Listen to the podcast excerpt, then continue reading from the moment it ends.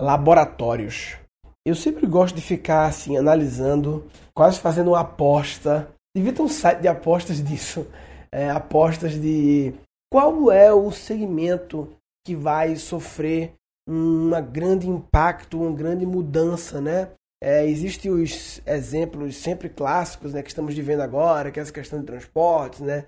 Uber, 99 táxis da vida, os aplicativos, a forma de a gente se locomover sofreu uma drástica mudança, né? A gente viu o exemplo clássico também, Netflix, blá blá blá, de Blockbusters ferrou. E eu gosto de ficar pensando quem é, qual é o novo mercado que vai sofrer uma lapada assim tal. E eu acredito que o mercado de laboratórios, esses laboratórios é, laboratórios de análise clínica, né, de tirar sangue, tipo Fleury, né, Lavoisier, sei lá, tem vários e vários aí, várias grandes redes e tal.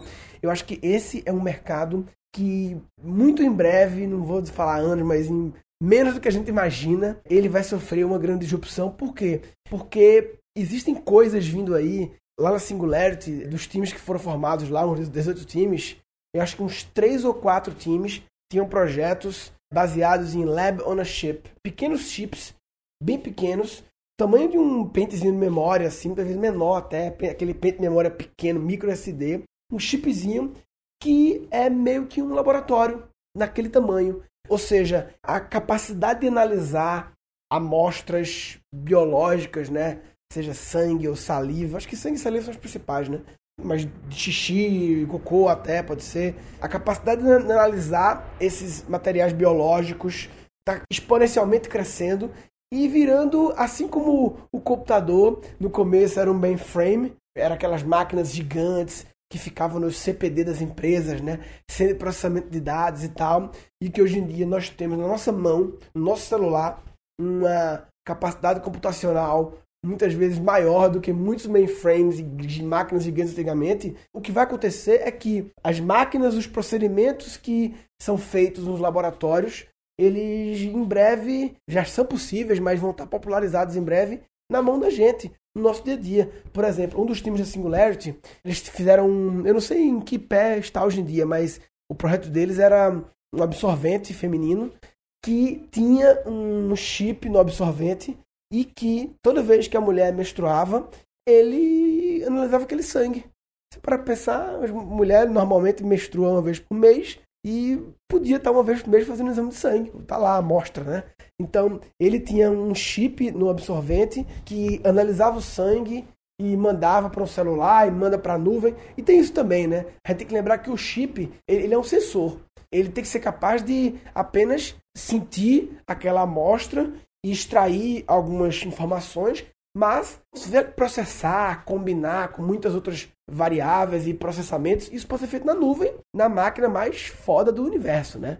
Depois joga para a nuvem, aí faz o que quiser. Então, o sensor capta lá alguns dados e manda para o celular, manda, processa, e a mulher passa a ter um exame de sangue toda hora. Não sei até que ponto isso é possível no custo necessário, no tamanho necessário, mas se não for possível hoje, vai ser possível dentro de alguns anos e antes do que a gente imagina que vai ser, né? Nós somos normalmente muito ruins em fazer previsões tecnológicas, que a tecnologia cresce num ritmo exponencial e a gente sempre prevê muito linear, né? Então a gente sempre tende a subestimar a tecnologia, né? Outro projeto que tinha lá na Singularity era um negócio que ficava no banheiro ali, perto da escova e tal, e que todo dia, quando você quisesse, você ia lá eu acho que sempre furava o dedo, acho, dava furadinha no dedo, metia o dedo, dava furadinha, ou só colava, acho que dava furadinha.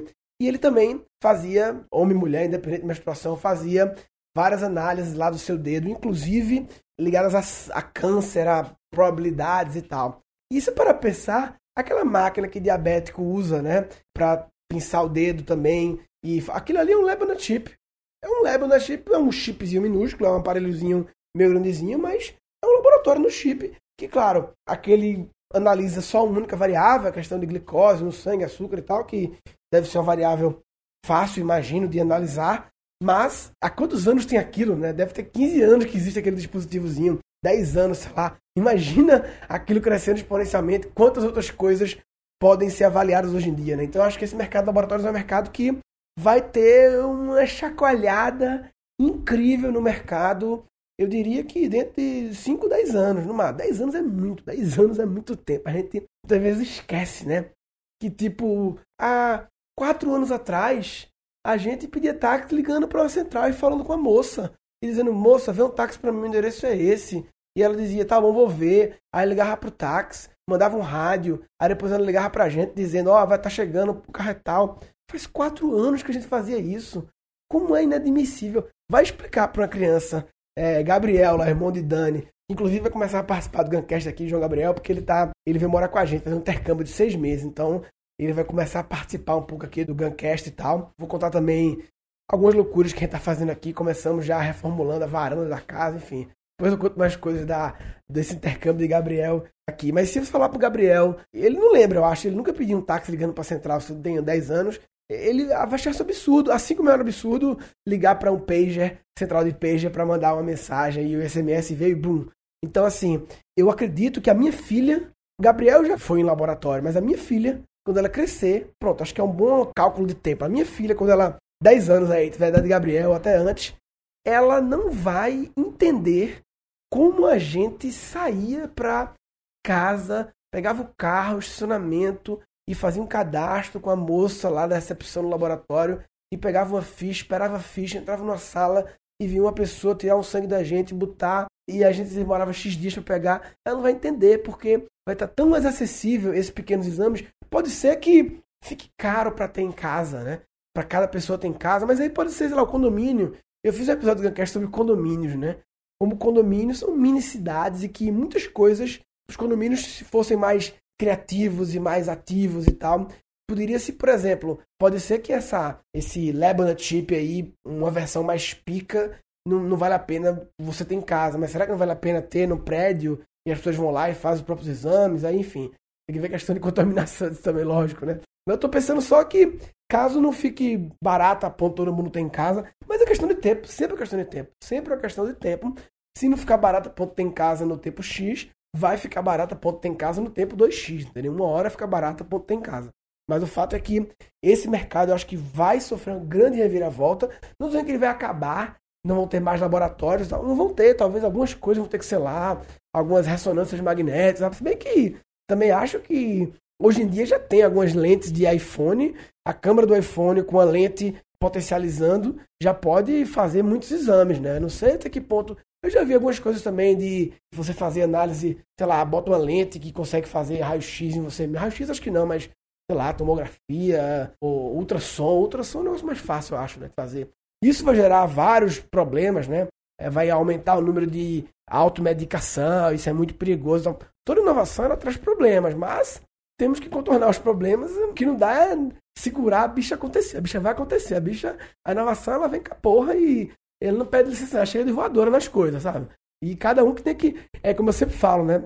Toda empresa tem que criar um departamento de autodisrupção, né? Auto, auto quebrar. E acho que os laboratórios, essas redes deviam já antes que uma startup quebre eles, deviam criar a startup para se auto-quebrar, para se autodestruir, porque é um negócio que vai sofrer um grande impacto. Bem, resumindo, é, eu queria falar só sobre essa mais um exemplo dessa questão de como a inovação chega chegando sem pedir licença, é, nesse caso, para o mercado de laboratórios. Mas eu acho que eu sei que poucas pessoas que ouvem aqui estão no mercado de laboratórios, mas a mensagem principal é: observe as tendências do seu mercado e tente criar algo que vai lhe quebrar antes que outra pessoa lhe quebre. Se você não está fazendo isso, você está de brincadeira na tomateira. Tá de brincadeira na tomateira. Tá de brincadeira na tomateira. Nesse episódio foram capturados quatro insights o que vai acontecer é que as máquinas, os procedimentos que são feitos nos laboratórios, eles em breve já são possíveis, mas vão estar popularizados em breve na mão da gente, no nosso dia a dia. Nós somos normalmente muito ruins em fazer previsões tecnológicas, a tecnologia cresce num ritmo exponencial e a gente sempre prevê muito linear, né? Então a gente sempre tende a subestimar a tecnologia, né? Toda inovação ela traz problemas, mas temos que contornar os problemas. Toda empresa tem que criar um departamento de autodisrupção, né? auto, auto quebrar. Antes que uma startup quebre eles, deviam criar a startup para se auto quebrar, para se autodestruir. Falou, papai.